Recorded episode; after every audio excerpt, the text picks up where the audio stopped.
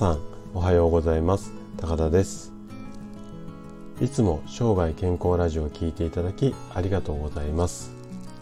私の治療院ではですねよく患者さんに食事指導をするケースがあるんですけれどもその時にこう毎日のお食事はお魚が多いですか？それともお肉ですか？こんな質問をさせていただくとですね返ってくる答えとしてはもうお肉っていうのが圧倒的なんですよね。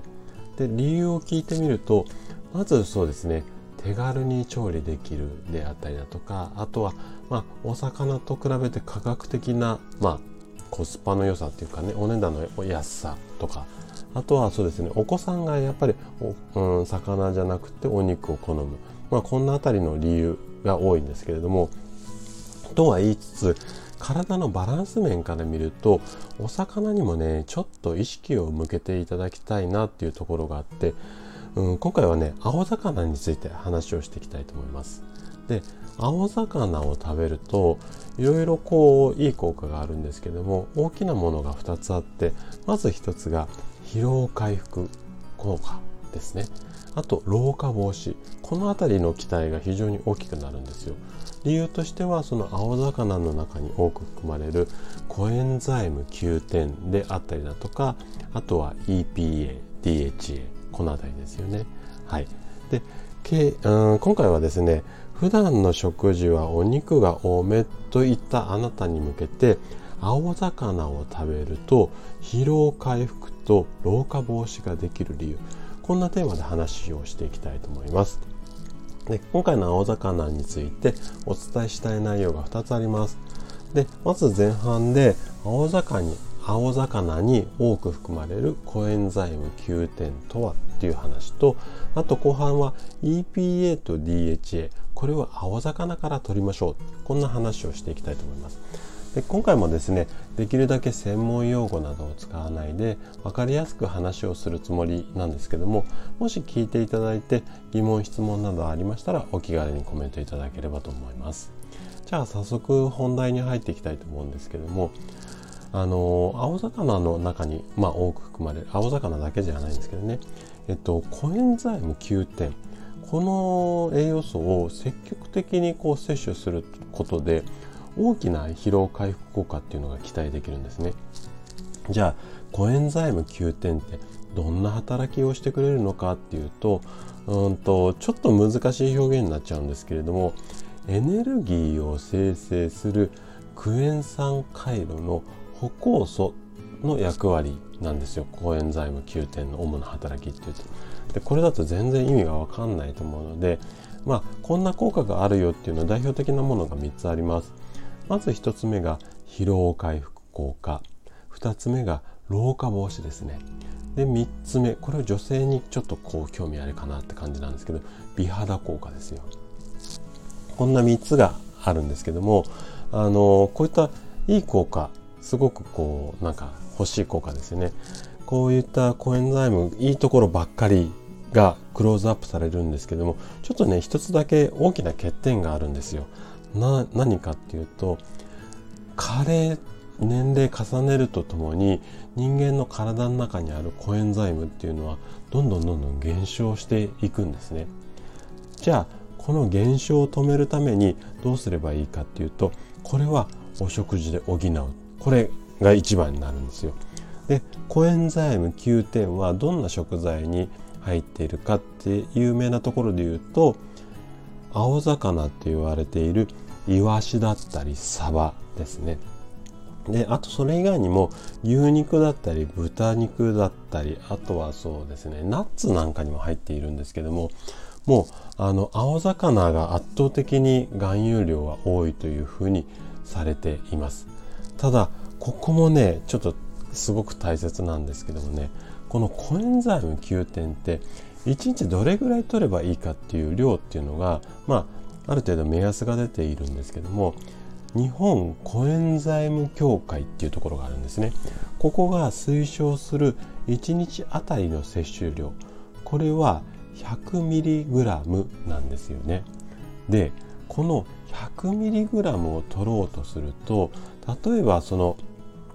先ほど紹介したまあ、あの食材の中で一番こう多く含まれているとされるイワシなんですけどもイワシが例えば1匹 60g のイワシが1匹あったとしてこれをうんとコエンザイム 100g を取ろうとすると1日に何匹ぐらい、うん、食べなきゃいけないかというと26匹なんですよ。もうちょっと現実的ではないですよね。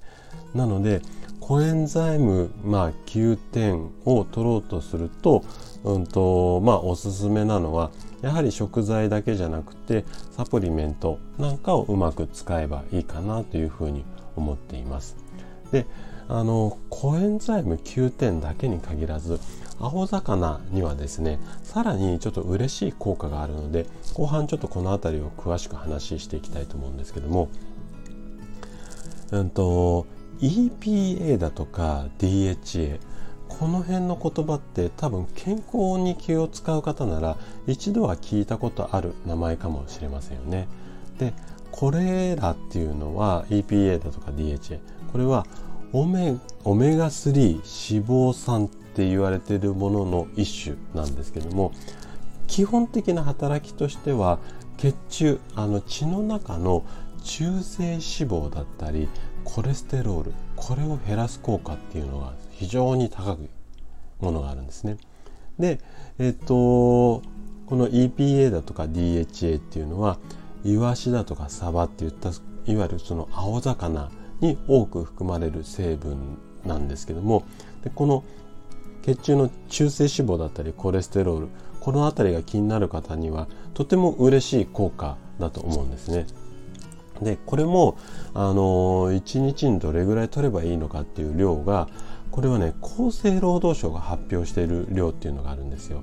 でこれはね1日 1g 取りましょうっていうふうに言われているんですね。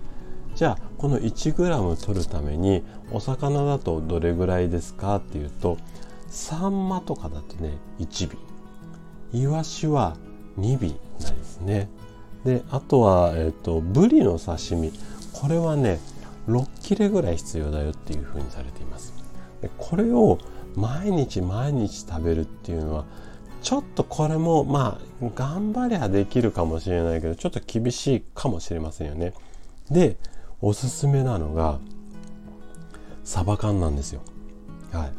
まあ、あの上ではサンマだイワシだったりやりましたけどもいわゆるもうサバなんかいわゆる青魚ですね。この辺りにも必要な栄養素がギュッて詰まってますので、まあ、このサバ缶で具材だけを食べるサバの部分だけを食べるんじゃなくてもう缶詰の中にこう染み出してるあの煮汁ごとこれをね上手に使ってこう料理なんかすると非常にこううんと EPA だとか DHA が上手に取れるかなというふうに思います。なので、まあ、あのー、いろいろこうレシピ作り方なんかはググれば出てくると思うのでこの辺りも工夫してみてはいかがでしょうか。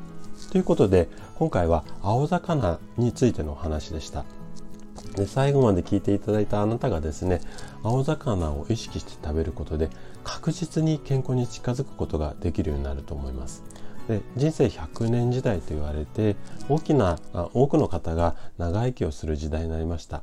この長寿の時代をですね楽しくこう過ごすためには健康っていうのはとっても大切なものになります。是非青魚を上手に活用して生涯健康を目指していただけたら嬉しいです。はい。それでは今日も素敵な一日をお過ごしください。最後まで聞いていただきありがとうございました。